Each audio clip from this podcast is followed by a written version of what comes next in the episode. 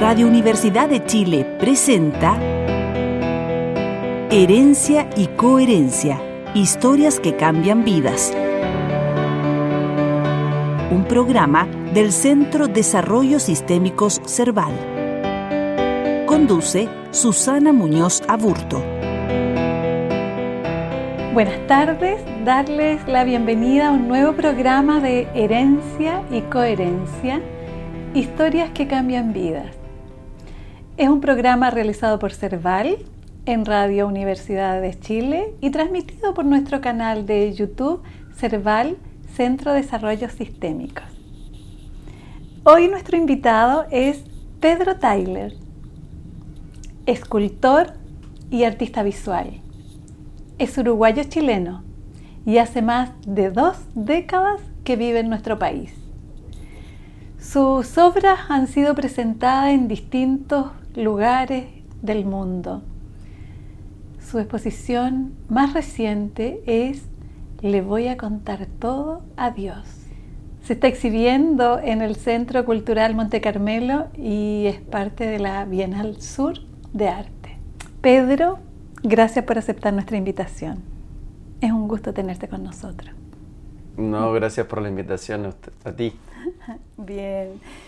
Eh, bueno, preguntarte a propósito de este acento maravilloso que tienes en el lenguaje, ¿de dónde eres, Eh, Pedro? yo eh, soy de Uruguay, nací en Uruguay, viví en- hasta los 21 en Uruguay, pero mi madre es chilena, Ajá. entonces soy mitimota. Mitimota. Mitimota, sí. Después vine a Chile a estudiar en la universidad, eh, estudié arte acá. Después cuando terminé me fui fuera eh, y estuve mostrando, después volví, estuve mostrando acá en, en Chile en Uruguay. Y conocí a mi señora que es uruguaya y cuando nos casamos nos vinimos para acá y mis hijos han nacido acá. Ah, Así que sí, y siempre molesto. Acá en Chile me dicen que el acento es uruguayo y en Uruguay me dicen que me dicen, pero no vivís acá de, porque ya no tengo como un acento bien uruguayo. ok. Este, entonces es como una mezcla. Es una mezcla, sí. Y mm, tu pasión por el arte, ¿cuándo emerge? ¿De dónde viene, Pedro? Creo que siempre me gustó, o sea, siempre me gustó dibujar, eh, ese tipo de cosas. Eh, nosotros vivíamos en Punta del Este y en una casa como una cuadra de la playa, una cosa así. Y en invierno, en- cuando yo cuando con mis padres y mis hermanos vivíamos ahí, eh, no vivía más nadie en, en- en la manzana donde vivíamos, vivíamos nosotros y entonces era muy una infancia casi como de campo, Claro. porque podíamos ir por todos los jardines y ir hasta la playa, jugar en la playa, era muy seguro, salvo que uno se metiera al agua y se ahogara, pero... Cierto, cierto. Eh, pero todo lo demás, entonces fue una, así como una infancia muy manual y muy como si hubiera vivido en el medio del campo, sin animales, ¿no? Pero, sí, sí. pero sí que con mis hermanos, un poco lo que decía la, la exposición, nada, eh, en el taller, en el garage del- de la casa, nos fabricábamos desde un carro para tirarnos por las bajadas hasta arco, flecha, lo que fuera. Este, y esas cosas uno se las da cuenta después, pero, pero te diré que desde ahí y que mi padre sí, en, en la casa teníamos distintos objetos que eran como reproducciones de cosas precolombinas Ah, y que eran repujadas en bronce o en cobre, que las había hecho mi padre para tenerlas en, el, en la casa como decoración. Y entonces, nada, eso como esa manualidad y el interés por eh, cosas que de repente él veía en libros y le gustaban y, y las hacía, las hacía. eh, siempre estuvo como esa manualidad. Después, nada, nos mudamos a Montevideo, colegio, eso, y ahí siempre me gustó dibujar, pero no, no era que fabricara tantas cosas con las manos después, Ajá. hasta que en un momento, no sé, cuando tendría eh, 14, 16. Como una cosa- Sí. Eh, no sé, de alambre que había en, en el jardín de la casa, me puse a hacer cosas con alambre. Y después de tener, de hacer como figuras humanas con alambre, la verdad no sé por qué, quise martillar el alambre para ver cómo hacer otras formas con alambre, no solo que fuera doblando alambre, sino martillarlo y entonces como una forja dulce, no sé, cosas que uno que después relaciona. Este, pero sí creo que el germen es, en cuanto la- al arte, es mi padre. Es tu padre. Sí. ¿Y qué conexión tienes con la dulzura? Con la dulzura. Sí. Me gusta el café con mucho azúcar, aunque ahora estoy tratando de... Uno más grande se pone un poco más cuidadoso. Me gustan mucho las cosas dulces. Em, no sé si viene por eso, capaz que, capaz que vi- sí tengo varias obras que de repente en el título, eh, el título dice, hay una que es Dulce Compañía. Ah, Eh, hay otro que eh, grabado atrás de una persiana Sí. que se abría y se cerraba. Cuando uno se acercaba tenía un mecanismo, un motor que la abría y cerraba. Y escrito sobre la pared, sobre la pared decía Dulces Sueños. ah, Em, nunca lo había pensado, que tengo con la dulzura. No lo sé, salvo que me gusta así, em, por lo que eran esas obras, y es lo que generalmente busco en todas mis obras, es como que haya una contraposición de, de ideas, si se quiere, o de sentimientos. Eh, y pensando en la dulzura es que también hay cosas amargas, pero uno tiene que pensar en la dulzura o tener eh, como meta la dulzura o, o conservar la dulzura de las cosas que son lo que hacen valer lo amargo. perfecto. Genial. Creo que es eso. El- el- Otra cosa no te podría decir. El mate es amargo. El mate es amargo. De chico sí, mi abuela nos daba mate con azúcar, mate dulce. Ajá. Y, y en realidad en mi casa no se tomaba mate, mi padre no tomaba mate, eh, se tomaba té. Y mm, empecé a tomar mate al, al irme de, de Uruguay. Ok. Este, sí, de repente después alguno de mis hermanos también vino para Chile y ahí como que em- empecé a tomar mate estando fuera. Perfecto. Mm. Sí. Buenísimo.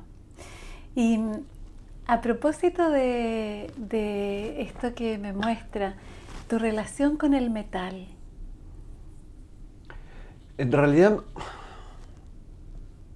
no sé si en relación con el metal, ahora que estaba justo hablando de eso, o sea, tengo una relación con los con la materialidad y con los materiales. Este, y generalmente son materiales eh, cotidianos o comunes, eh, habituales. Así como te decía que eh, nada, el alambre que encontré que Sí. estaba enrollado o, o mezclado en el jardín de mi casa y ahí después como cambiarlo y martillarlo, y después que lo martillé, nada, soldarlo o después meterlo como en un cubo de resina. Ya. Eran distintas maneras como de ver el mismo material. Y, y creo que después he seguido haciendo eso, desde agarrar una regla o en el caso de esta última exposición una bala y, y- y utilizar ese material para que diga distintas cosas y de, por distintas técnicas que se vea distinto. Perfecto. Este, sí, em, siendo escultor, habiendo estudiado escultura, eh, por más que tengo videos, instalaciones, dibujo, todo eso, me, me considero escultor en que siempre pienso en la especialidad. Y... mm, Ay, me perdí qué era lo que iba a decir. Mm, no importa, por ahí nos encontramos. Ahí, va, va a volver a salir. Va a volver. Va a volver a salir. Ah, no, claro. Que en escultura hay dos tipos de escultores. Ya. El sustractivo y el aditivo. El que hace cerámica o greda o como que va como construyendo una cosa Sí. y el que va sacando. Ok. El- el- como que lo más. El ejemplo típico es como Miguel Ángel que dice: No, la escultura está dentro del bloque, yo saco lo que sobra.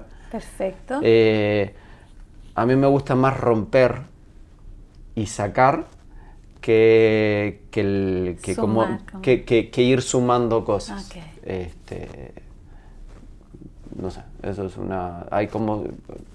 No sé. eh, no- un- uno le da vuelta a ese tipo de cosas que de repente no significan nada, pero, pero sí hay en, en escultura, es, es- es- es algo típico ok. que se habla y, y- y sí, el vacío, el lleno, cómo llegas a lo mismo, pero por distintas técnicas. por distintas rutas. Y, y en ese sentido, desde ese sitio me tomo a preguntarte qué significan para ti las pérdidas y los duelos.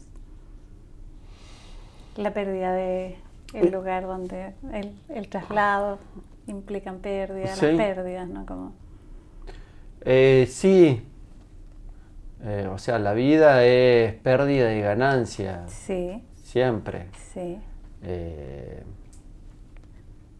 es parte de la vida. sin duda.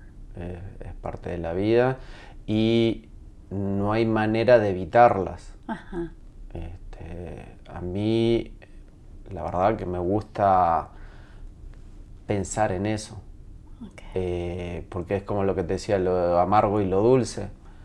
Eh, hay, hay que estar consciente de las dos cosas y no es que vayas a disfrutar una pérdida, pero tener- es- hay que ser consciente que, que es parte y, y si perdés algo es porque tuviste algo, de que lo disfrutaste. Entonces, no, sí. Hay cosas que es más fácil de hablar que otras, pero. o de sentir. A veces, el, así como decís, duelo.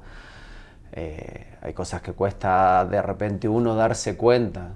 Yo cuando me vine a Chile, mi madre decía, ah, sí, Pedro está viviendo en Chile.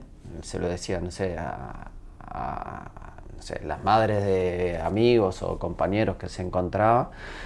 Y como que a mí me molestaba y yo le decía, no, yo estoy estudiando, no estoy viviendo en Chile. Eh, pensando que iba a volver. Pensando. Eh, y nada, nada, de- de- después de la vida me fui para otro lado, después volví, vine, estuve yendo y viniendo de Uruguay, Chile, no sé qué. Y bueno, cuando me casé con mi señora, que ella es sí uruguaya, fue como decidir, no, vamos para Chile. Y mm, los niños han nacido acá. Y, nada, nos encanta.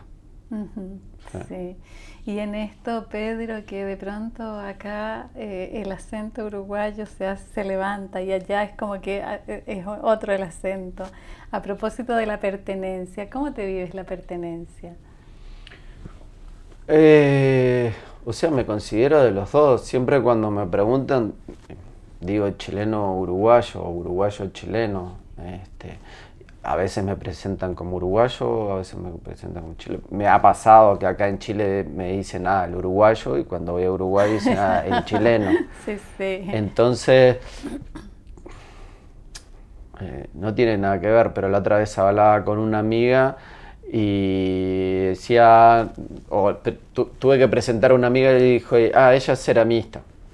Y me dijo, no, yo no soy ceramista. Yo hago porcelana, este, pero la gente no le... no, eh, o los ceramistas no, no, no me consideran ceramista, me dijo una cosa así. Ajá. Y, y para mí es, o- o sea, yo me considero chileno uruguayo y ya está. Después como quieran decirlo los demás, me da lo mismo. Perfecto. Este, y lo como te decía, yo me defino como escultor. Si alguien me quiere decir instalador, no sé, no, eh, es, como cuando uno hace una obra de arte, uno abre una puerta y la deja ahí y la gente la va a ver de una manera, a la otra a unos les va a gustar, a otros no les va a gustar, no sé. Yo hice eso y ahí está. Y cómo lo llega la gente, yo no soy dueño de eso, entonces no, no, no, pierdo mucho el tiempo en eso. Cuando me preguntan, puedo decirte mi intención o mi preocupación o ese tipo de cosas, pero después ya cada persona tiene su trasfondo y te puede decir ah, esto me hizo pensar en esto, por esto, y capaz que a mí ni se me ha ocurrido y capaz que sí. Y capaz que sí. Pedro, y mm, a propósito de la escultura y esto que mencionas, el lleno y el vacío, cuéntanos un poco sobre eso para nuestro eh, radio escucha. El lleno y el vacío en la escultura. La escultura, eh, bueno, es todo un tema, el lleno y el vacío, más que de repente en otros, que en otras áreas del arte, em, porque es tridimensional. Entonces ya por una forma, por más que se habla en la pintura o en el dibujo el lleno o el vacío, si dejaste una parte sin pintar o sin dibujar, pero algo físico que escupa espacio ya es una forma. Sin duda. Es algo, si querés, lleno, una forma que ocupa un espacio. bueno, la típica es, eh, como hay un poema chino que dicen, no es la forma, no es el no es la cerámica lo que le da significado a una taza, sino el vacío de la taza, lo que le da sentido y uso a una taza. Entonces, en, la escultura es eso, cómo con algo material eh, puedes eh, dar a ver algo inmaterial, o por lo menos ese es mi interés. Eh, y entonces no sé, otra cosa en, escultura de repente si uno hace un círculo, es algo lleno o está vacío, porque si solo, el, si solo es el perímetro, decís no, está lleno, o está cerrado o abierto, que es otra manera de decir lleno o vacío. Las formas en el espacio, el típico, no sé, una escultura que hace así, ya te genera un, ese tipo de cosas. O como no sé, en esta habitación, si ponemos algo en el medio, va a generar cómo afecta todo el espacio. Si lo ponemos en el centro, si lo ponemos en el, no sé, una escultura de una, pongamos que es una persona de brazos abiertos, si la ponemos acá en el medio de la habitación, como que la va a ocupar. Si la ponemos acá, eh, no.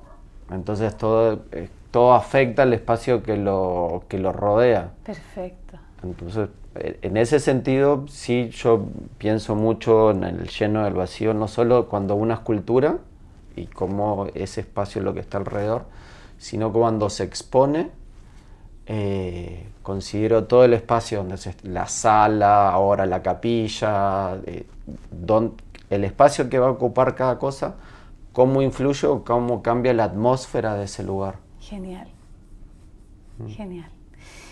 Quería preguntarte, ¿Cómo son bautizadas tus obras? El nombre de tus obras. A veces es en un segundo, que uno ya sabe cómo se va a llamar. Cuando está la idea, cuando la estás armando, cuando... ¿Cuándo aparece? Hay, hay, distinta, hay, hay distintas obras. De repente una obra sale a partir de una... Me gusta mucho leer, mucho. Eh, más que nada historia, literatura y bueno y, un poco de filosofía también. Em, y, de repente a partir de un textito, algo que me llama la atención, una frase en un libro, de repente son de una serie de investigaciones que tengo y que estoy buscando frases como que me disparen ideas o conceptos o, sensaciones y a partir de eso puedo decir, este es el título de esta obra. Perfecto. Y a veces tengo una frase y esa frase me gusta, pero no sé para qué la voy a, a utilizar y pasa el tiempo, pasa el tiempo, no sé para qué la tengo, la tengo Me pasa desde con materiales hasta con frases. El título de la exposición es algo que escuché, que leí en las noticias hace como 4 o 5 años. Creo que era el 2017 la noticia. Eh, y nada, me la noté. Y, y después haciendo la muestra, sin pensar que que ese fuera el título, pero era como, ah, esto puede estar relacionado, capaz que hago una obra que de repente tenga este texto, o nada, cristalizó en este puede ser el título de la expo.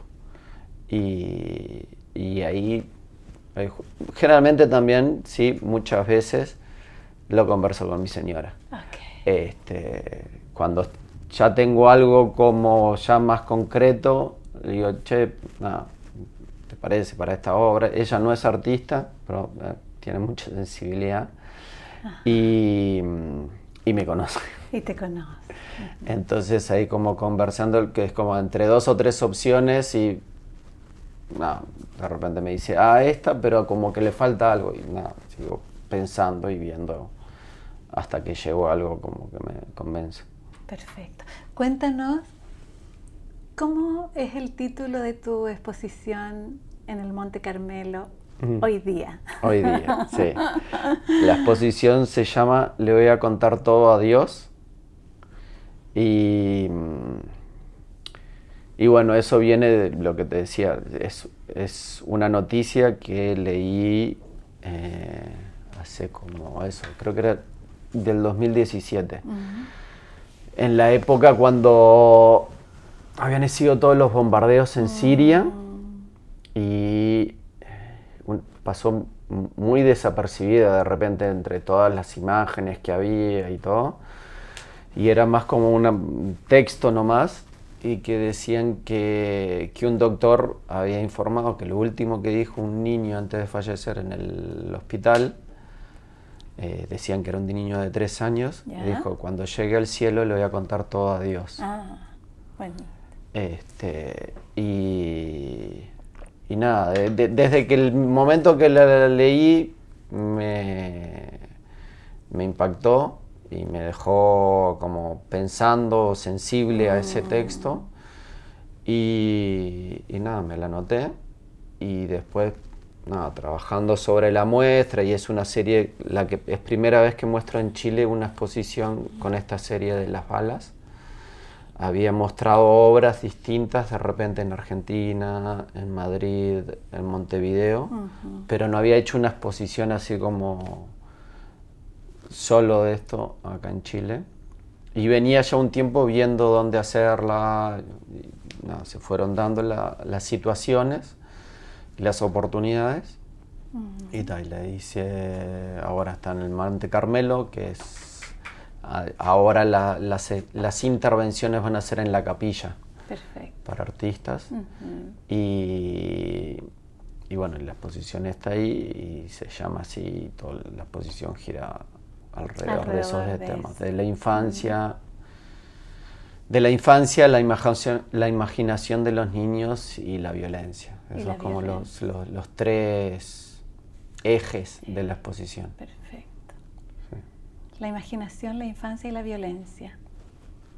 Y en ese sentido, ¿cuál es tu experiencia en la imaginación, la infancia y la violencia? No he tenido ninguna de las circunstancias de las que he estado hablando, no, no he tenido ningún, o sea, tuve una infancia muy feliz, muy libre. Eh, en ese sentido no tengo como la experiencia de una guerra, ni de privaciones, ni... Entonces no, no es una experiencia personal. Inicialmente yo cuando empecé como artista empecé hablando bastante autobiográficamente, este, como en relación a esto de las pérdidas, de haber venido de Uruguay, la ausencia de la familia, las distancias, ese tipo de cosas.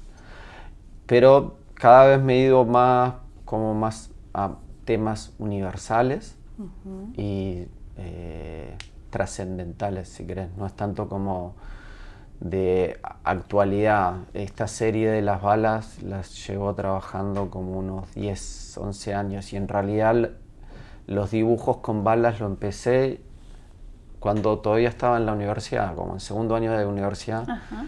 Hice unos dibujos con plata y con plomo y fue como, ah, puedo dibujar con plomo.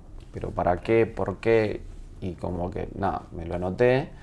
Y cada tanto volví a esa idea, o qué puedo dibujar con plomo, eh, para que tenga un sentido, ¿no? Para hacer, un, no sé, un, un dibujo con plomo de, qué sé, de un actor de cine. Por decir cualquier sí, sí, sí, tontera. Eh, entonces, no, nada, son procesos largos y la imaginación es eso, es seguir siendo niño, seguir, nada, de repente hay obras que se me han ocurrido jugando con mis hijos Mm. o viéndolos jugar, no para esta muestra, sino también, también pueden ser para mm, una obra que, que realicé, que se puso ahora, sí, a principio de año acá, pero eh, la es un video, es una acción de arte, y la hice con una de mis hijas en Israel, en Jerusalén. Y esa, y esa idea salió a partir de ver a mis hijos jugando en el taller, eh, que tengo un carrito como para mover las cosas, y ellos se pusieron a jugar y al rato querían que, y bueno, entonces yo los empecé a hacer girar y al hacerlos girar los grabé para mandárselos a la mamá y que vieran que estaban pasando bien y no sé. Y, y cuando vi ese video fue como, "Ah, acá hay algo que pasa que está interesante. Como la frase que aparece de pronto en los diarios, ¿no? De. Claro, hay, hay como situaciones como que Mm, Dicen acá, eh, al estar en el centro, siendo el eje, filmándolo y, y viendo cómo se proyecta, hay algo en el juego de la cámara y del movimiento que está, que está interesante y que no lo he visto en, ningún- no sé, en ninguna exposición, no lo he visto en una película, no lo he visto en... Entonces es como, ah, esto, eh, eh, esto me interesa. Y entonces creo que sí, la, la- la imaginación para un artista es sigue siendo toda la vida. la- o sea, de eso creo que vive el arte, de la imaginación. ajá. Eh, todo, todo el- creo que todo el mundo tiene imaginación. De repente un artista lo tiene un poco más ejercitado, pero otra gente, no sé, se imagina platos de comida en el día a día. De la misma manera me parece igual de importante. Eh, y mm, imaginación en la infancia, ya hablamos, y, y el otro, la violencia. Es parte de la vida. Eh, nada, las noticias a cada rato no, no llegan. Este, y, y, y- está en todas partes. Y, y a mí, lo que te decía antes, me gusta mucho leer, me gusta mucho la historia. Y, y desde chico siempre me gustó particularmente como la historia de, de las guerras, la historia de la Segunda Guerra Mundial como que siempre me, me llamó la atención. Después también en Uruguay pasa que eh, hubo mucha inmigración, entonces de repente, eh, no sé, había el padre, o sea, el abuelo de un compañero de clase era un alemán que se había eh, escapado de Alemania para, para no ir a la guerra en la Primera Guerra Mundial, o sea, era, el era desertor. Este, y nada, esa idea como el desertor, pero al fin y al cabo fue el único que construyó una familia eh, y el resto de la familia que se quedó en Alemania, después le iban llegando las condecoraciones de los familiares que habían muerto en la segunda y tenían como una bolsa con las condecoraciones de la familia. Eh, la señora que, a mí y a mi madre, que nos reparaba como la ropa, cosía, hacía Sí. la costura, era una señora española que se había ido durante la guerra civil y ella decía, a mí no me importa quién me quemó la casa. Yo perdí todo y de hecho había quedado con, como con una malformación. Y dice, en las manos, a mí no me importa quién fue el, qué bando quemó mi casa. Yo me tuve que ir de España por, eh, porque incendiaron mi pueblo.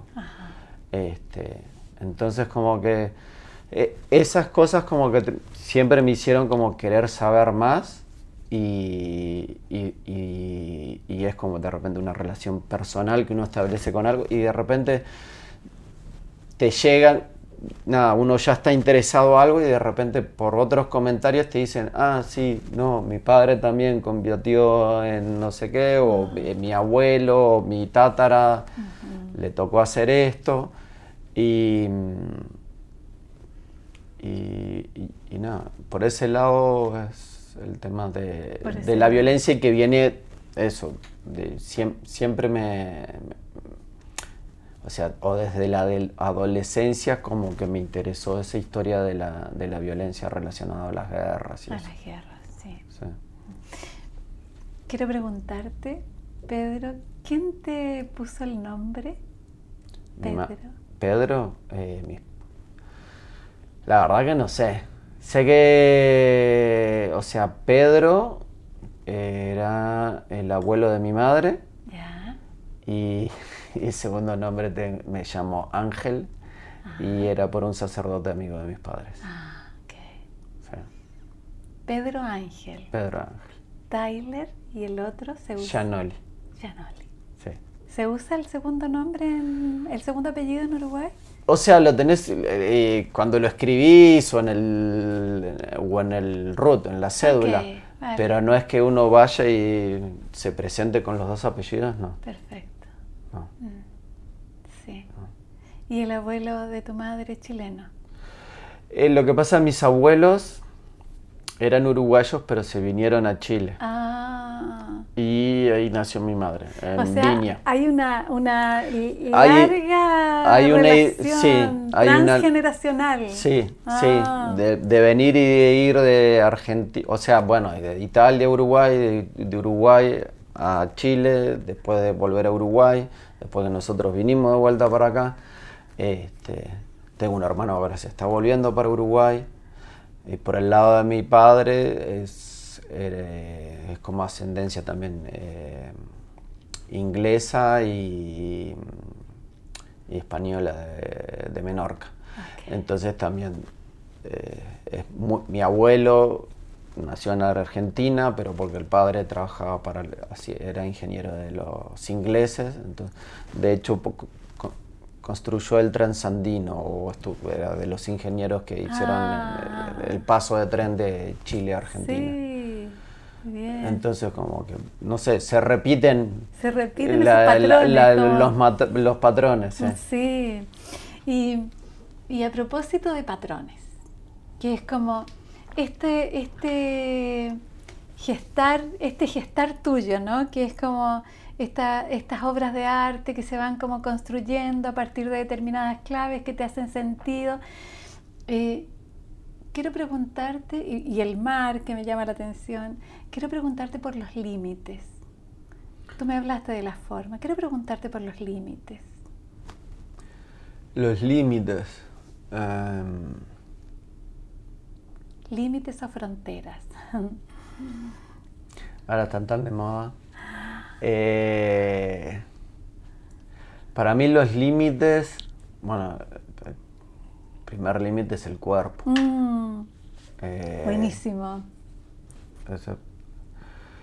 Eh, soy creyente, así que no creo que, que- que lo único que seamos sea físico y que eh, como que tenemos algo ilimitado, ilimitado al mismo tiempo. Esto es, como el- es la dulzura y la amargura, ¿no? Sí, Sí. sí. Están los dos Este, y, na- y nací y viví los primeros años frente al mar. Entonces, Sí. para mí el límite era el horizonte.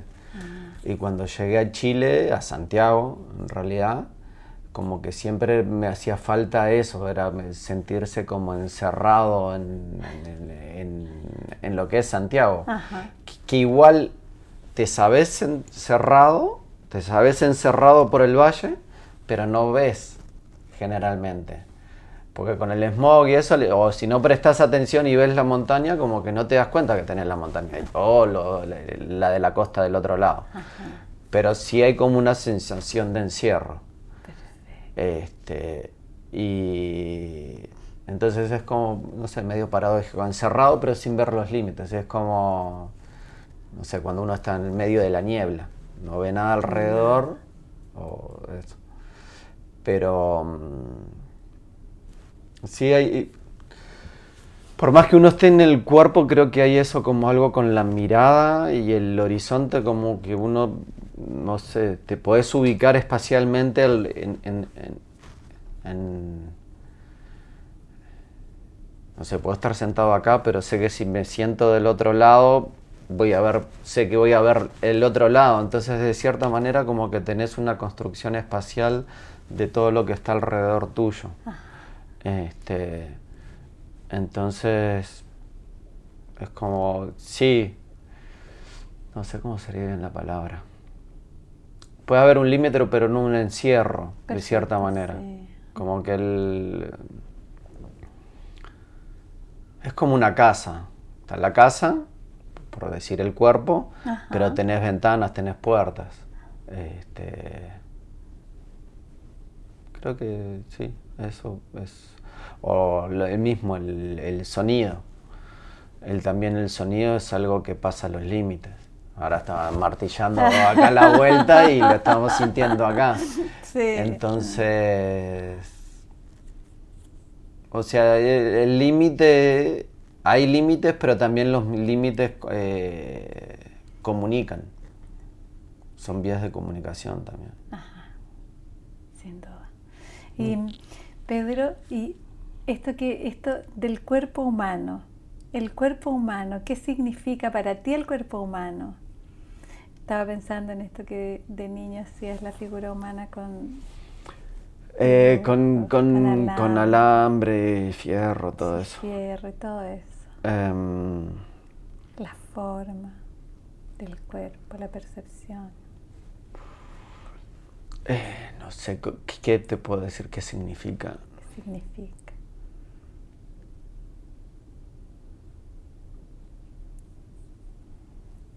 O sea, el, el cuerpo humano. El cuerpo humano. El cuerpo humano.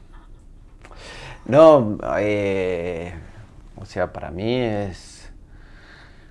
Tiene una cosa toda funcional eh, que es maravillosa. Eh, no tengo que pensarlo y ya los, dedos se mueven según como uno quiera.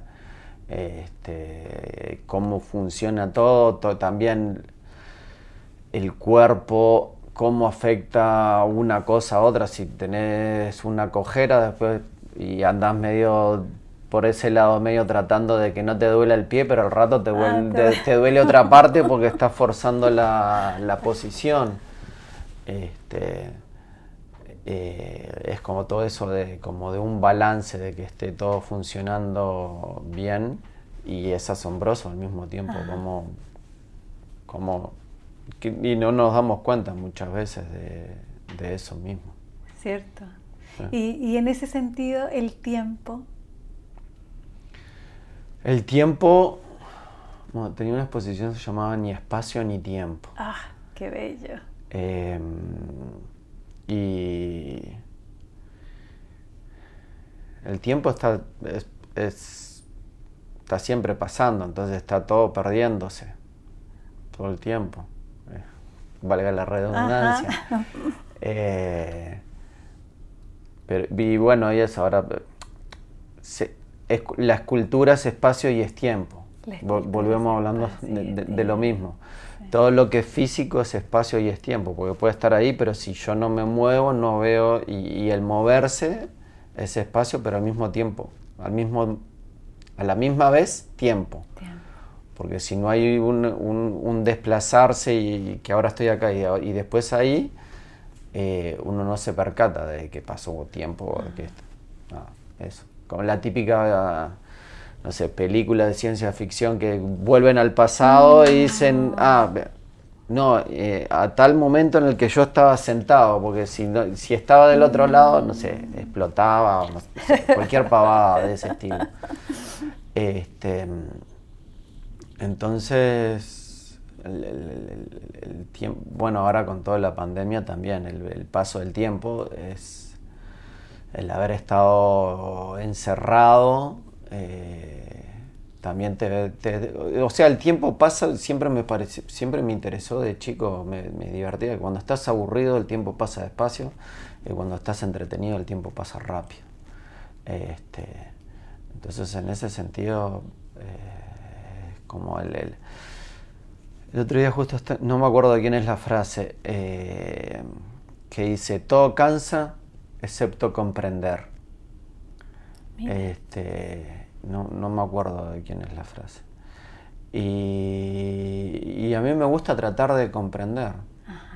Eh, y sé que la mitad de las cosas no las voy a entender y se van a perder y hay cosas que no tienen explicación. Pero es como, bueno, pero eh, el aceptar eso eh, es parte de. Es parte de.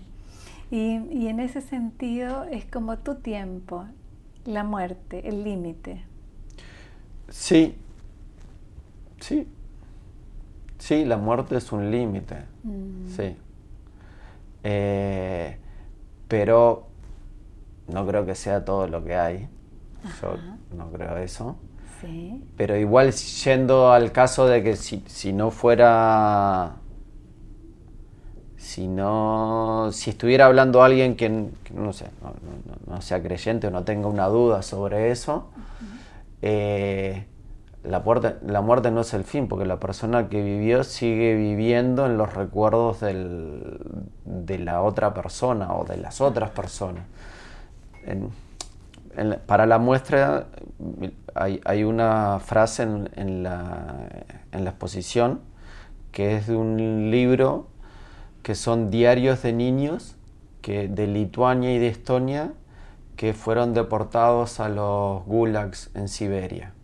Este, y, mm, y hay una frase en un momento, dicen, el maestro tiene dos vidas, la que vive y las que él vive de- en, los niños, en, sus, en sus alumnos. Oh. Entonces, creo que de cierta manera todos tenemos eso, desde lo... Desde, eh, nuestros padres siguen mientras que nosotros eh, sigamos hablando recordándolos, o lo- nuestros, mis padres viven, mi- abuelos o amigos que de repente uno haya perdido al estar, yo creo que siguen, siguen estando. Bien, sí. Y mm, yo pensaba en, en las historias, eh, Pedro, en, en cómo se van construyendo estas historias, en, en estos puentes que vas construyendo en distintas partes del mundo llevando tus exposiciones. Como historias. No termino de entender. ¿Cómo, que- cómo se gesta una exposición o cómo, No, qué que- genera eso? Yo pensaba que cuando, cuando tú haces una exposición, esa exposición tiene un nombre, Sí. que está, está de alguna manera eh, gatillado por algún texto, alguna frase, algo que gatilla como determinada, determinada frase, que intenta transmitir no solo la obra, sino como una historia tras la Mm. obra. Y esa historia la toma o la, o la, la toma el espectador quien va a conocer tu obra. Y de, de vuelta a ti te llegan esos, esas, esos feedback Sí. de otras historias. ¿Cómo se va haciendo, cómo vas metabolizando eso? ¿Cómo, cómo van impactando esto, estos feedback que vas, que vas recibiendo? Las miradas de los niños cuando ven tu obra, la mirada de... O sea, al hacer arte uno sabe que está haciendo algo que, que- que comunica cosas y que, y que genera sentimientos.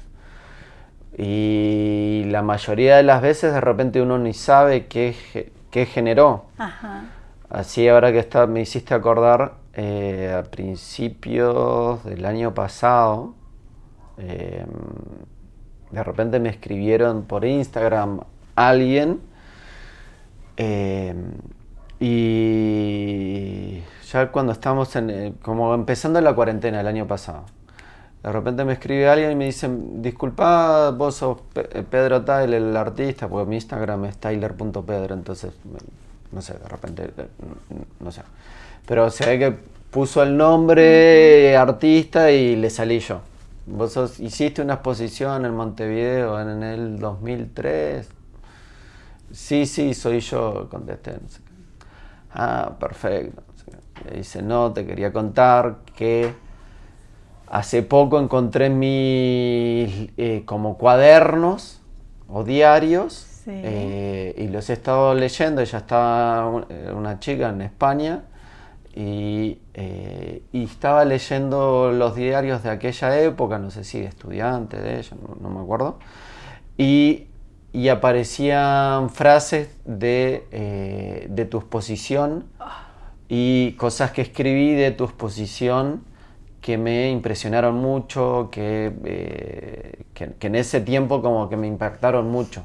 Quería saber si tenés el texto de la exposición para que me lo pases y nada, este, nada para comentarte.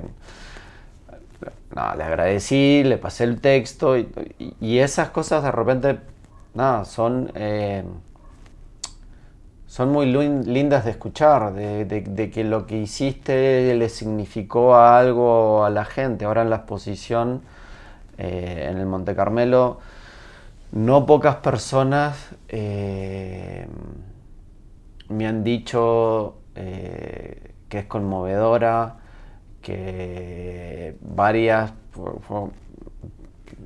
estando ahí medio que conversando, todo, Pedro, no puedo, felicitaciones, no puedo hablar porque tengo, tengo el corazón acá, pero felicitaciones, fantástico, me encantó. Con qué sencillez, haces un montón de cosas, pero eh, otra chica lo mismo.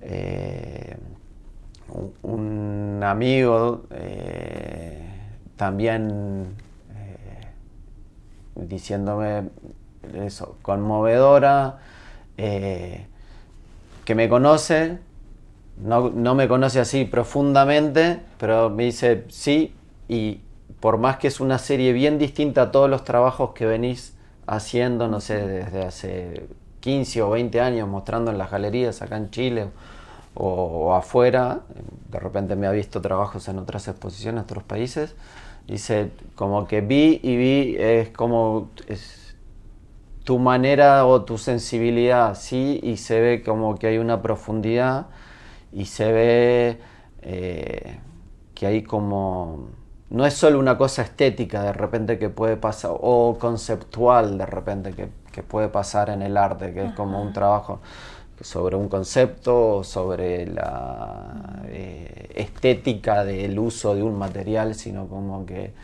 que, a mí es lo que me interesa, como crear algo que, tenga una profundidad y que si hay gente que no lo ve y solo ve que le gustó por lo estético, es parte del mensaje. O sea, uno no tiene que saber la historia de no sé, de Beethoven cuando hizo la novena sinfonía, para gustarle o no, de repente te gusta, de repente no, pero capaz que te gusta. Y a mí la verdad que me, cuando me enteré de que la compuso estando sordo, como que todavía me, impactó más, como lo linda, bella, eh, así como fuerte, potente que es la novena de Beethoven y saber que la compuso estando sordo y que nunca la escuchó. Mm. Entonces es, eh, es, como sentir que te hicieron un regalo, que esta eh, persona hizo un regalo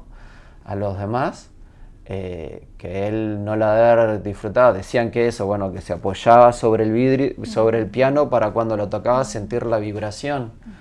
ahí hay algo de pérdida este, y el saber esa pérdida como que te hace valorar más eh, ese regalo.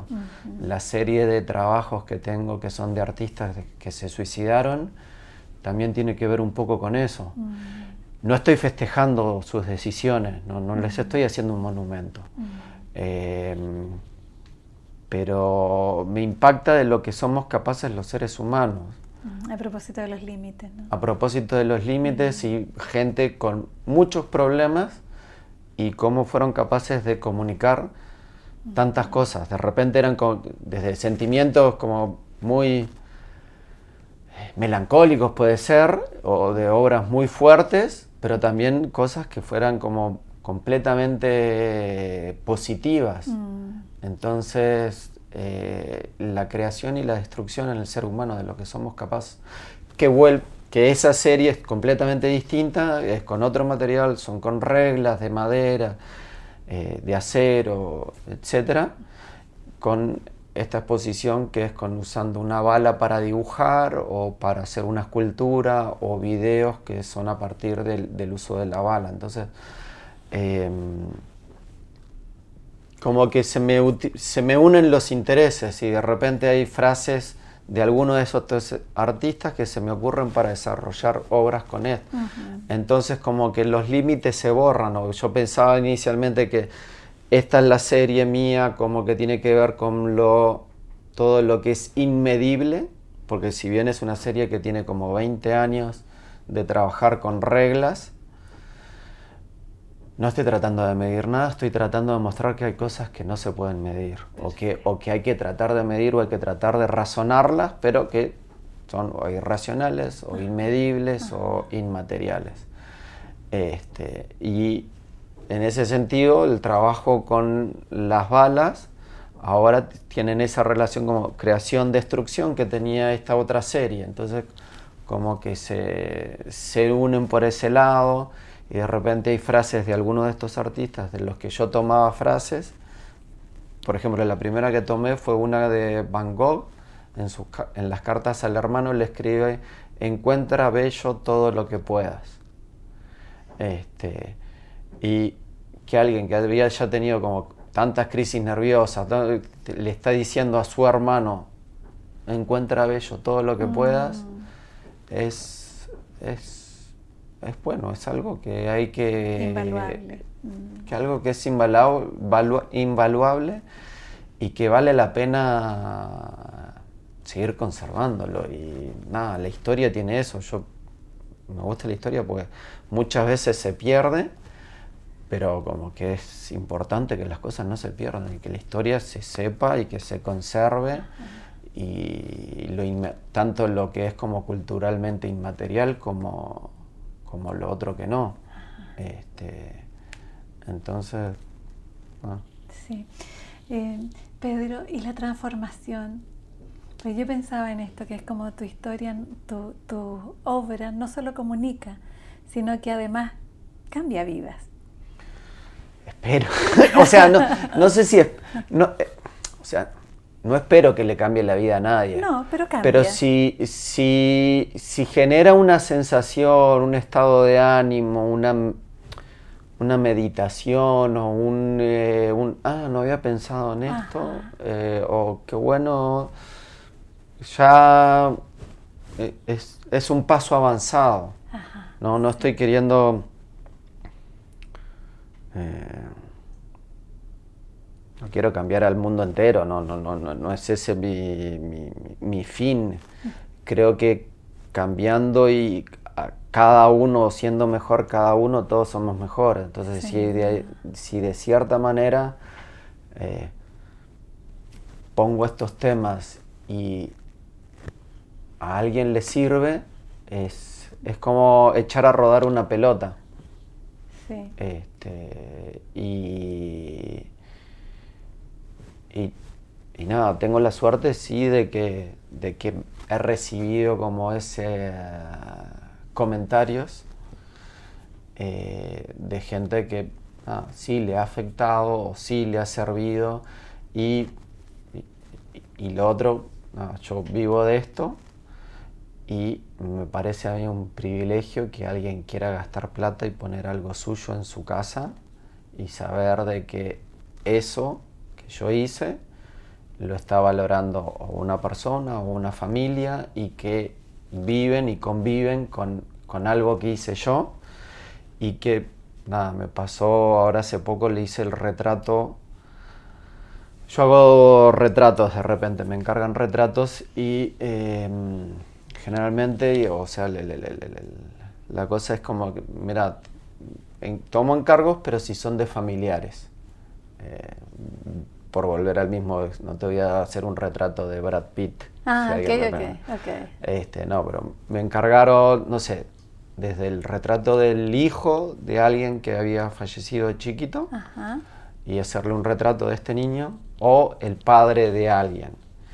Y sí me han dicho por distintos lados o distintas personas a las que les he hecho esto, dice, es muy distinto tener el retrato que tener la fotografía. Sin duda. Este, aparte que como está tallado, es un bajo relieve, hay como una, no sé, esta persona que tiene el retrato de su hijo, me dice, eh, Pedro, eh, la verdad que depende de cómo esté el día o capaz que soy yo, pero el retrato me mira de distintas formas. En distintos En días me mira, distintos tiene distintas miradas.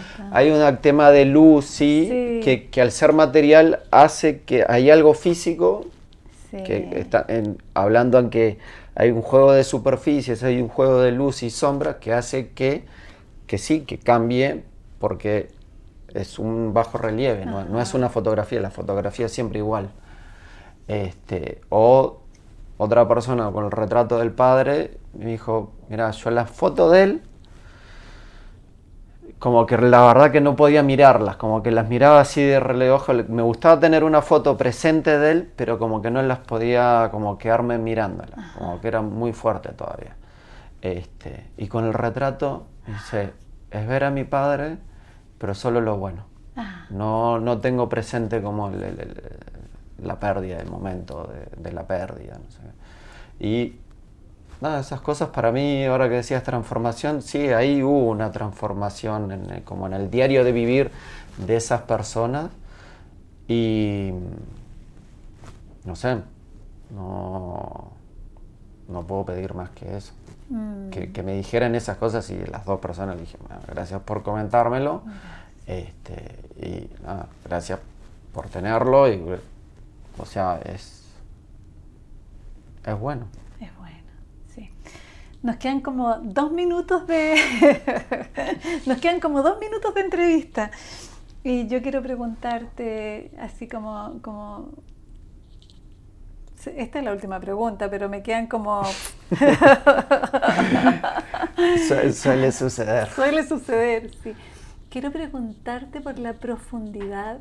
Hay dos, dos cosas que me rondan, como la, la profundidad y la otra que me ronda, así como el viento. ¿Qué valor tiene el viento para ti?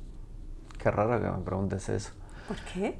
Eh, porque para mí el viento es muy importante. Ah, Para mí el viento es muy importante. Fue de las cosas que más se habla, además del horizonte, sí.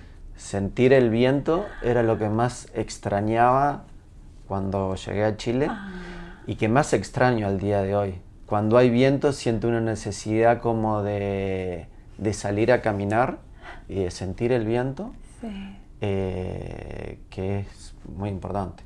O cuando ando en bicicleta, bueno, ahora vine en bicicleta hasta acá, Sí. el andar un poco más rápido y sentir el viento y sentir eh, como el silbido del viento en, en las orejas, eh, es, es algo que me gusta mucho.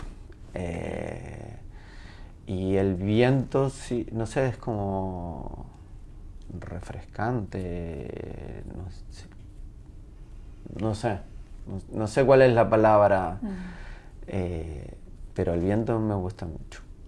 Y la profundidad depende como sea, metafórica o... eh, nada, como yo crecí en... frente al mar, Sí. No, en, en Uruguay no pasa lo que acá, o por lo menos donde, donde yo vivía. Eh, uno puede caminar 100 metros, depende cómo esté la marea, puede caminar 150 metros y el agua reciente va a llegar acá. Qué, qué maravilla. Eh, pero sí, de chico yo le tenía temor al agua.